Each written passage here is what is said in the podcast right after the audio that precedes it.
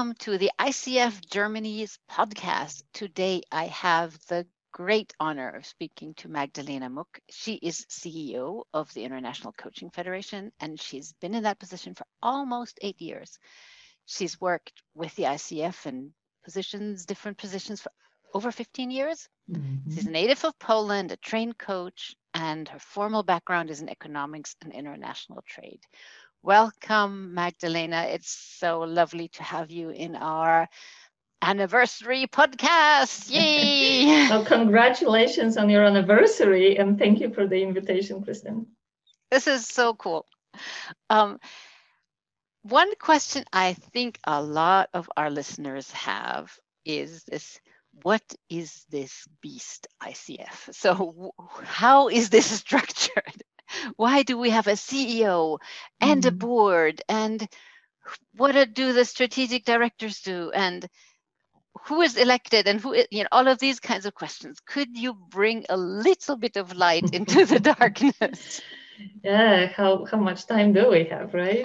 Um you know i, I like you said the beast. Uh, let's just think about it as a cookie monster, right? Mm-hmm. It, it, may be big, but it's very friendly. F- friendly, yes, of course. Yes. um, cookie monster is lovely. It has the right colors as well. yeah, the blue one. So, um, yeah, ICF blue.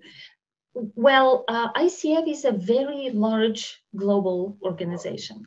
Uh, we have over 43,000 members in over 140 countries.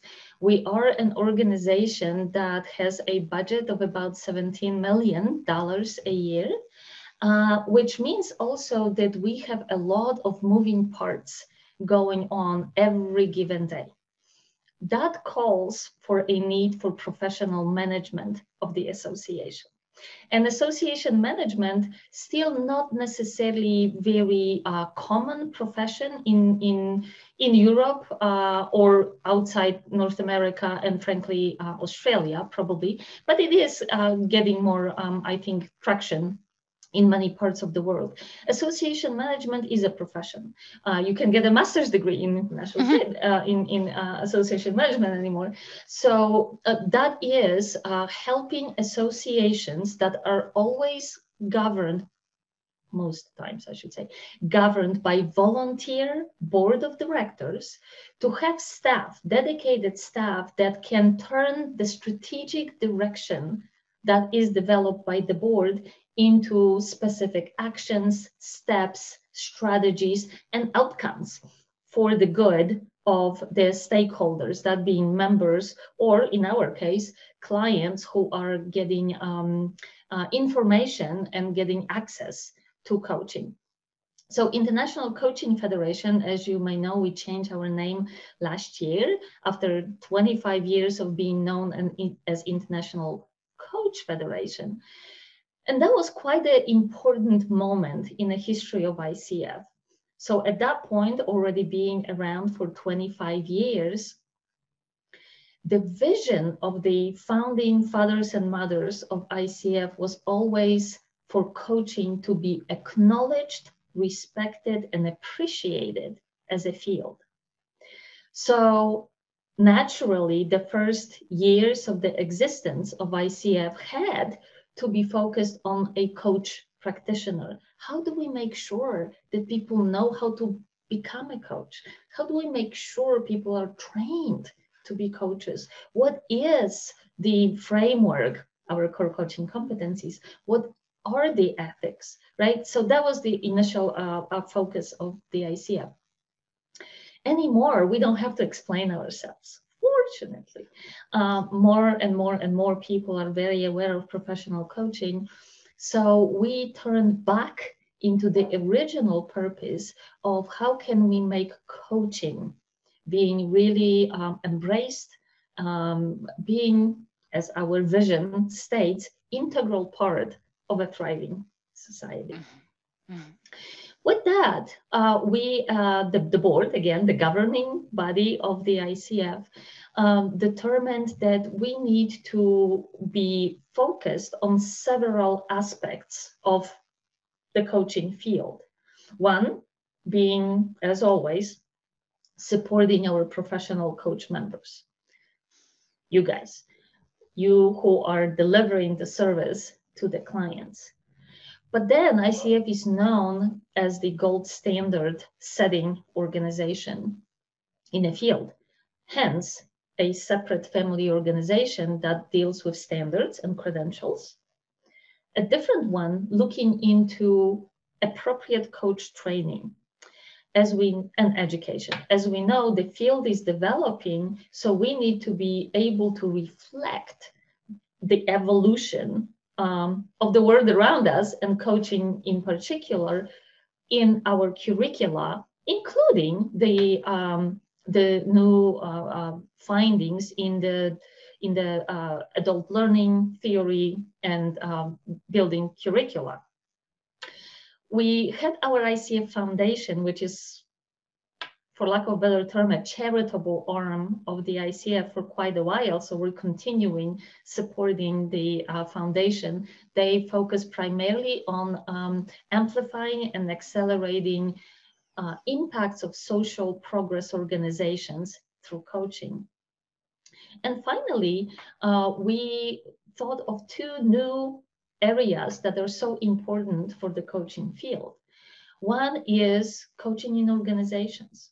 So many large organizations and corporations nowadays embrace coaching through internal coaching programs, engaging external coaches, and also uh, training their leaders and managers in using coaching skills. The term coaching culture is being used more uh, frequently anymore. so we decided that as an organization, we have to create the value proposition for the organizations utilizing coaching. They are quite a potent ambassadors for coaching uh, in a large uh, uh, scale, if you will. And finally, as we said, coaching is still evolving. We're still a young profession. So there is a lot of um, conversation about what's next. W- what do we need to pay attention to?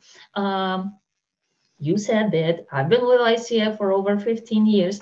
I've seen changes. When I first started, internal coaching was not a thought or a thing, right? Managers and leaders using coaching skills not so much. Um, coaching cultures in organizations. Now, use of technology and artificial intelligence. So there is so much going on in a field that thought leadership is really important. ICF, I think, for years have been recognized as a great um, observer and reporter on what was going on in a, in a coaching field. And now we want to be an influencer as well.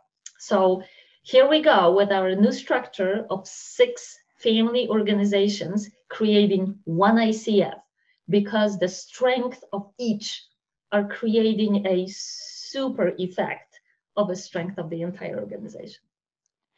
And I mean that sounds fascinating. Your your involvement and your knowledge of the history and of of mm-hmm. the evolution i think you know you you probably don't ha- don't have time but you definitely should write a book on that. That would be a fascinating a fascinating read. Yeah. Mm-hmm. um i'm wondering so if i if i get this right we have now six family organization. Each of these has a has an elected board is that correct?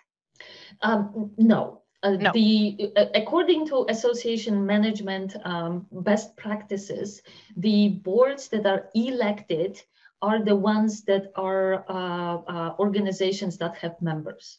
So the ah. the board of directors we have two within our six. We have two organizations that do have members. One, of course, is the professional coaches family organization, and uh, you guys uh, every year have a chance to elect your board of directors.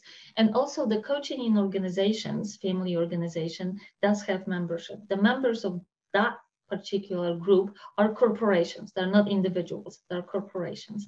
And they have a chance of electing um, their board of directors as well.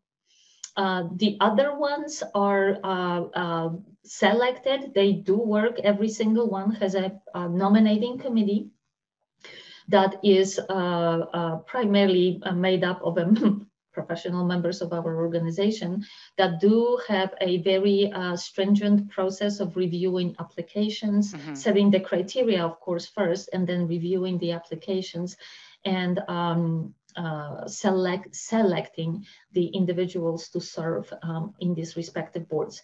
Now, I did mention that the one ICF also has a board of directors, and this is a, a very interesting combination of representatives of each family organization. So the voice of each family organization is represented at the highest level of the organization. Plus, there are directors at large to uh, to come to and, and I as a CEO I'm also a non-voting member of that um, particular board. And so you are the CEO of the organizational part for all of the family mm-hmm. organizations. Now I get it.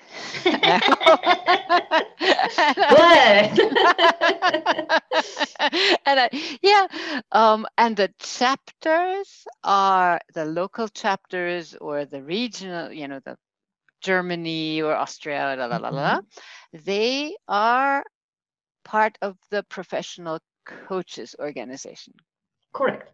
Uh, because our members, as, as you know, as, um, ICF and as, especially professional coaches, family organization members are the individuals. Mm-hmm. And then we created the possibility of members to create their local communities, otherwise known as chapters. Right. So there are not chapters being members of ICF, there are individual members being um, members of ICF professional coaches and creating these local communities.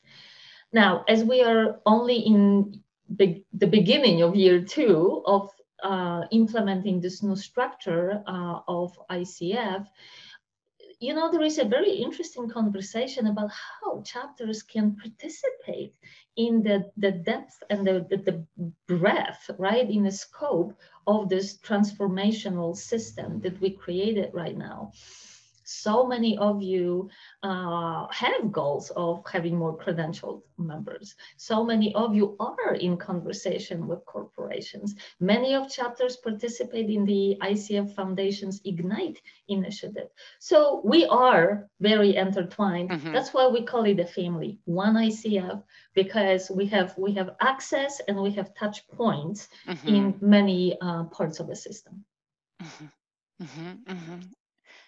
In, very interesting. Thank you so much. I um, know. Sometimes I, I have flashbacks like, how does it work? How did, yeah, uh, yeah, I, I, and it's it's if you're a, a, new member of ICF, and, and luckily in Germany we have a lot of new members joining and wanting to be part of something mm. bigger and part of something international and something, as you said, Cookie Monster, something friendly, mm-hmm. non-stuffy and and emergent. So it's great that we've been able to create some clarity here around who is this Cookie Monster with, I guess, six six toes or six fingers or something. I don't know, mixing metaphors here. Um, you, you mentioned the um, ever evolving nature of the profession. Mm. And um, in our previous conversation just before this, you also said that one of your passions is to finding is to find new ways to support members and promote coaching to different organizations and populations. Do you want to share a little bit about your passion here? Mm. Yeah, you know, I, I think I think that for many, coaching is still a best kept secret and we, it's our job to make sure that it's not. Um, we do studies uh, with PricewaterhouseCoopers being our partner in many of the global research studies. And one that I'm always extremely um, excited about is the Global Awareness Study. We did this study for the first time six or seven years ago. And quite frankly, we had no idea what the outcome's going to be we were pleasantly surprised that at that point, 50% of the respondents to the surveys did know what coaching was in our definition of coaching. Some were a little bit close to maybe not, not making super clear distinction between mentoring and coaching.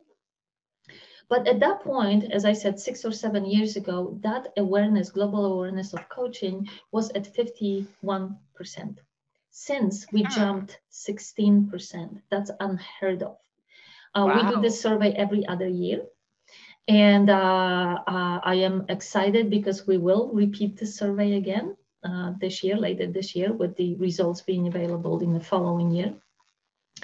And, and it is fascinating how the how the knowledge of coaching, awareness of coaching, attitude towards coaching, and also the number of people that actually are either already in coaching uh, relationship or are willing to engage in coaching relationship is growing. To me, this is music to mm-hmm. our ears because that means that we are through this growing awareness building marketplace for our coaches mm-hmm. right trying to be which i normally don't like to be being black and white is like we can have best trained and best prepared coaches in the world if there is no demand for their services right? It, that's not the value proposition that we would like to offer to our members. So a lot of our efforts as an organization is to create a marketplace for our professional coaches. Again, um, my 15 years in a in a um, industry, I noticed, well, as many of you know, coaching started mostly as an individual application and then, before you know it, organizations, corporations, for profits started using coaching, perhaps in a remedial uh, manner at first, but again, that changed. The next steps that we started seeing was the public sector, governments started utilizing coaching. And now what we're seeing is that the not for profit and charitable organizations are very open to engaging mm-hmm. with coaching so so again you know one by one by one the plate the pie is getting bigger which which i think is phenomenal for two reasons one because it does create a marketplace for our coaches to be engaged. But second if we're true to our vision of thriving society through coaching we need to be everywhere. Mm-hmm. we need we need everybody who is willing to seek for their highest potential to have access to a professional coach. And that's our role uh, and i think that's our role as a as an organization icf and that's what i always ask each and every professional coach to be ambassador for coaching mm-hmm. Mm-hmm. ambassador for coaching and again professional coaching. Reason being that coaching is a non-regulated, so far, uh, industry, so anybody can call themselves a coach. So as an organization, we spend a lot of time educating the public of what's the difference between somebody who is trained, prepared, adheres to the code of ethics and is a member of a professional association vis-a-vis somebody who who likes the term and, and therefore is, is um, well, marketing themselves as a coach. Uh, we still have a way to go, right? And, and I think that if every one of our 42,000 members would proudly explain to their clients who they are and how they differ mm-hmm. uh, from, from, from others, that, that would be already a, a huge gain. Not everybody realizes that to be a member of ICF, one has to be a trained coach um, we are the only global organization or international organization that requires that. That already sets us apart from uh, other people calling themselves coaches. Mm-hmm. Mm-hmm. This is very fascinating um, to, to hear you say that when I am joining ICF as a member, a, I'm proving my commitment to professionalism and ethics. Mm. I am I have already signed the code of ethics, so I'm not like a cult member or anything. That's may, may be a member, but I can't use cult practices on mm. my clients. Not possible. Um, and what I'm also kind of paying for is people creating a market for me. Yeah, you know, the, the amount of research that we do as an organization is on purpose because sometimes um, as, as we all know, uh, people who experience coaching, they don't need statistics. People who pay for coaching do. And our research indicates the efficacy of coaching, the return on investment on coaching, and as we said, that growing um, awareness around the globe, and also what are the little differences in different areas of the world, how coaching is perceived, who's seeking coaching most, what are the top reasons people engage coaches. So all this information we use, of course, as a background to our marketing and um, PR um, accounts, but it's also useful, we think, for each and every individual coach to fine tune their own um, marketing positioning mm-hmm. to to their chosen to their chosen market. One other thing, you know, that uh, so many people don't realize what um, uh, membership fees are also paying for is the, the regulatory side. Um, this is a, well, we should have another, you know, two and a half hour to talk about that. But coaching is unregulated, and our position as an ICF is that we would love to remain self regulated. Mm-hmm. Uh, that means that the regulation comes from a professional uh, organization. Some of our members question that, saying, why wouldn't we have regulation that would just stop that nonsense who is, who is not? But they also stop the op- opportunity and, and the possibility of so many of our members to work internationally. And I think it's for me, it's always best if the experts make the regulation, right? And not exactly. just people who legislators, may or may, not know may not know. Yeah, so, so I'm with you on that one. yeah, so so we are very very active in the regulatory field as well, um, uh, trying not to uh, allow some perhaps not very well informed legislative efforts to put coaching in the same bucket as um, counseling or psychology uh, or something like that. So so we have we have carved out our own space in a in a professional uh, field. So there are a lot of coaching organizations out there. I think in Germany we have I don't know probably 30 local yes. organizations, but that's a specific of Germany being who we are, I guess. and and there are lots of local organizations elsewhere, and there are also other. I think the larger ones are EMCC, and is there is one called Association AC, AC mm-hmm. Association of Coaching, mm-hmm. um, and I think ICF is in good contact with the two bigger yes. ones. Um, and as much as we love our colleagues, why ICF? If I was going to, somebody, of course, I'm president of Germany currently. If somebody asked me, I'm going to give them the whole, but I would love to hear from you. Why, why should I join ICF? Hmm. Um, you, you, you know, I think that the predominant um, message is that people need to make choices depending on their needs, mm-hmm. right? However, however, if you were to look into ICF, we are by far the most diverse the most global organization for professional coaches. Uh, we, as we said, we do require training to be a member of the ICF. Uh, our credential is by far recognized as a global standard in professional coaching. Over 37,000 people around the globe hold active ICF credential. We have a unique possibility of seeing the evolution of coaching, not just in a localized market, but globally. And because right now, I dare say, because of um, our scope and reach, we are the voice.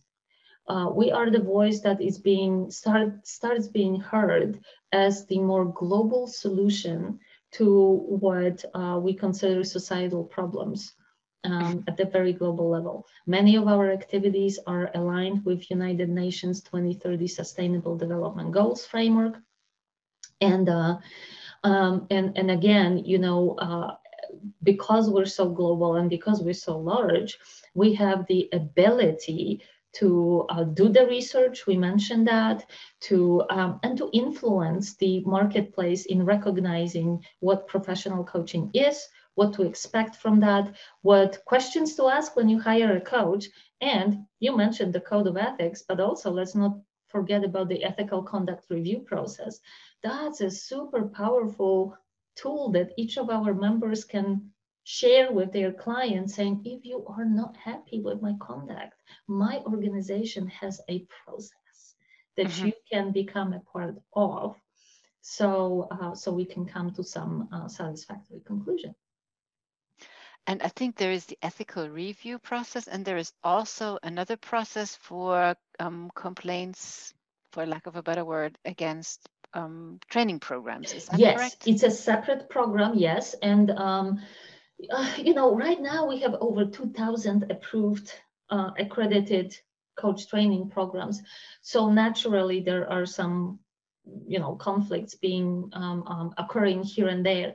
So before those complaints would be coming in front of the ethical conduct review um, board and, or otherwise known as independent review board and uh, the difficulty was that the independent review board looks into icf code of ethic, ethics which pertains to individual coach rather than the institution so because of that, we created this, this separate process that uh, looks into uh, specifically coach training. Um, and and again, uh, this is this is another kind of safety net, mm-hmm. you know. Uh, that if somebody is not uh, perfectly happy with what they are experiencing in their program, there is a way to file a complaint and to and to go through that process. Mm-hmm. Mm-hmm. So maybe as a last question, if you beam yourself five years into the future, maybe 2026, where do you see ICF? My staff will tell you because um, um, I've said it many enough times that they roll my their eyes on me when I say it again. but it would be banging on the table saying, "I want us at Davos at the economic uh, World Economic Forum." I do. I want coaching being explicit and proven way of a solution to the largest issues that we're um, facing as humanity. I think we can do it to start with, um, and and and yet our voice just needs to be stronger. Um, so yeah, I want us at Davos. I, I, I want coaches sitting alongside people who make decisions for their respective nations. Um, and I, I, I, I, want us to be an equal partner there. Mm-hmm. Yeah.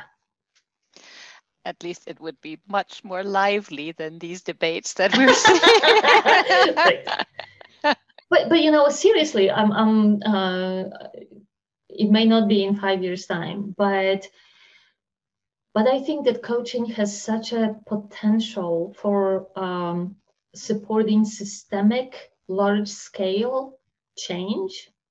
Uh, i i think in a in a bizarre way the pandemic might have opened our eyes to it. That this is first of all that the systemic change is needed. And second, that coaching can uh, seriously support those systemic changes. So I think that the time is now for us to be vocal about it and um, truly established uh, coaching as not nice to have, but must have. Mm-hmm. And almost, you know, let's change the Maslow's scale for coaching somewhere in the pyramid. But um, you know, nowadays there is so much conversation um, as a as an outcome of a pandemic about paying greater attention to employees' well-being. Right? There is so much talk about the call for different style of leadership. Just about everything we touch, we know coaching can help. Mm-hmm. So here we are. Mm. Thank you so much. Is there anything that I haven't asked you that you would love to share or say? Hmm. What I would love to, to share is my deep, deep, deep appreciation for you uh, your colleagues, leadership of ICF Germany, uh, leaders in our larger global network, and uh, seriously, such a such a deep uh, gratitude to every single member of ICF because uh, this this miracles are happening in the coach to client level, right? And only based on that we can create a story that is compelling um, and is it, it's it's very powerful. So thank you all guys for for being members of ICF and for uh, very proudly carrying the flag of standards, quality, um, and uh, and transparency uh, in coaching. I think that these are our pillars, and we're very very excited about it. Thank you so much, Magda. This has been lovely, and um, yeah, hope that people now are a little bit clearer. And thank you again. Certainly. Thank you so much for the invitation.